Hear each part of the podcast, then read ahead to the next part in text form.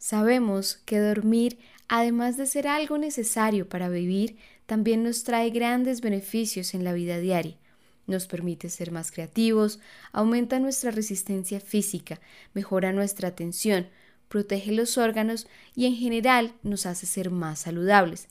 Sin embargo, ¿te has preguntado por qué soñamos? ¿Cuáles son sus ventajas para tu salud?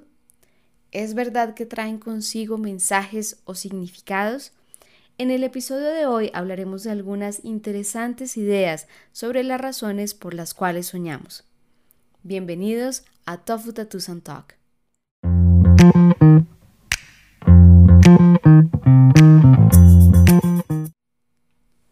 Los sueños han sido algo que ha despertado la curiosidad humana a través del tiempo.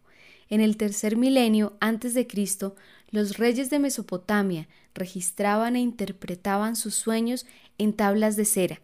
Los dividían entre sueños buenos, enviados por los dioses, y sueños malos, enviados por los demonios. Incluso tenían una diosa del sueño, llamada Mamú.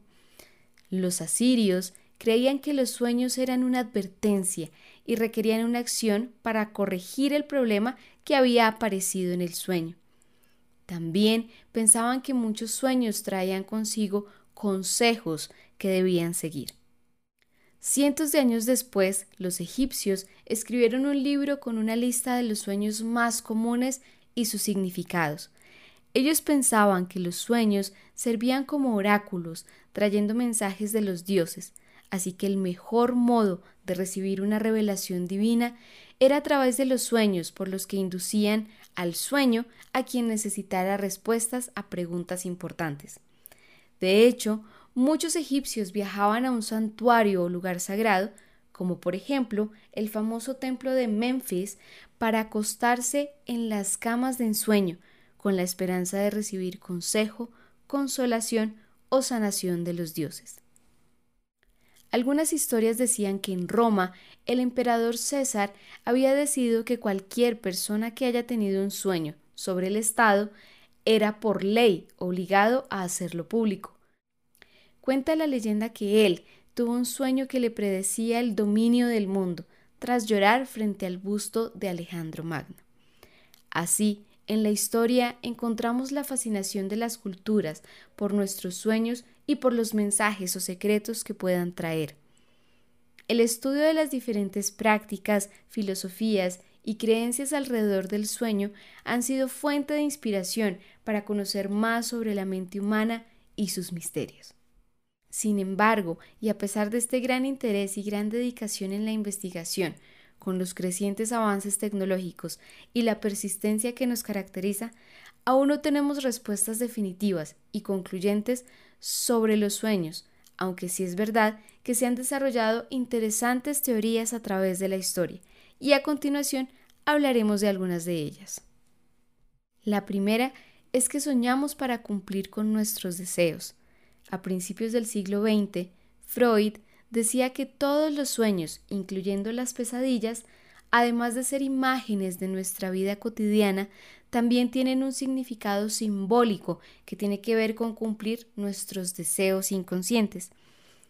Para él, los sueños eran representaciones simbólicas de nuestros pensamientos primitivos inconscientes, así que, analizándolos, el contenido del inconsciente se revelaría a la mente consciente. La segunda idea es que soñamos para recordar y para resolver problemas. Algunos estudios científicos nos han mostrado que al tener un problema en la vida real y soñar con él, nos ayuda a tener soluciones más creativas y a resolverlo más fácilmente. Al parecer, los sueños nos permiten mejorar el rendimiento de nuestras funciones mentales y hay cientos de procesos de la memoria que pueden ocurrir solo mientras dormimos. También en los sueños no estamos limitados por las reglas de la realidad y la lógica, por lo que la mente es libre de explorar soluciones que jamás considerarías estando despierto.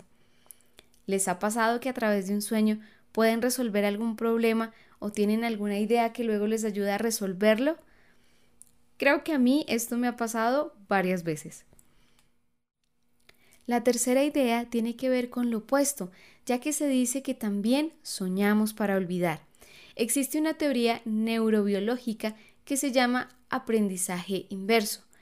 Esta teoría dice que mientras dormimos, especialmente en los ciclos de sueño REM, el neocórtex revisa estas conexiones neuronales y desconecta las que son innecesarias.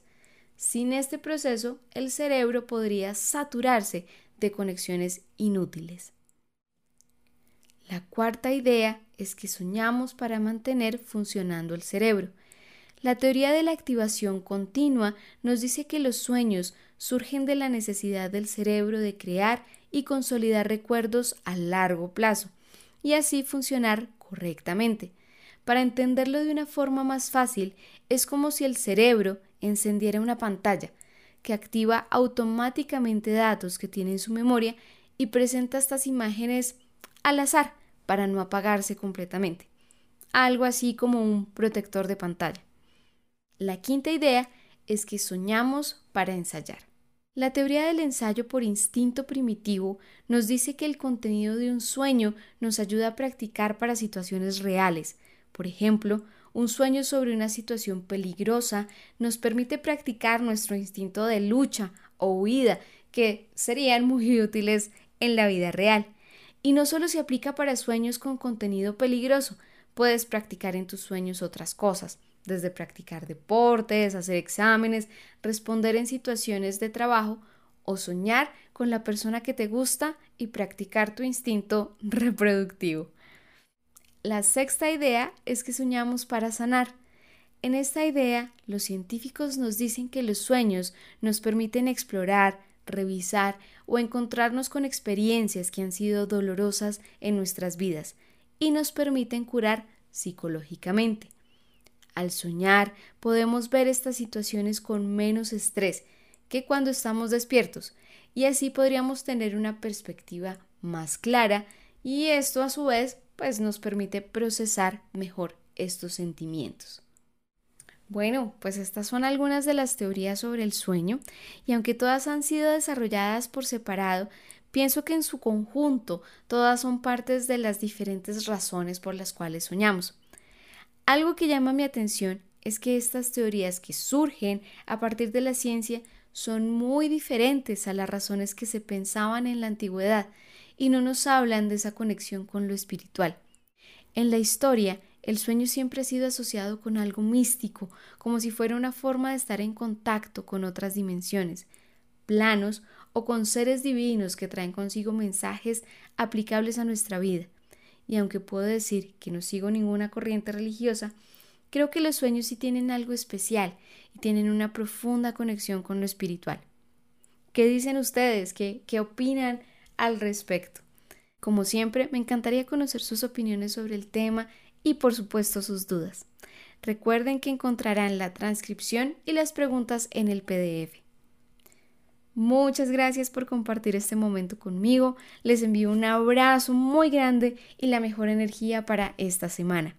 Les habló Dani Alfonso y esto fue Tofu Tattoo Talk.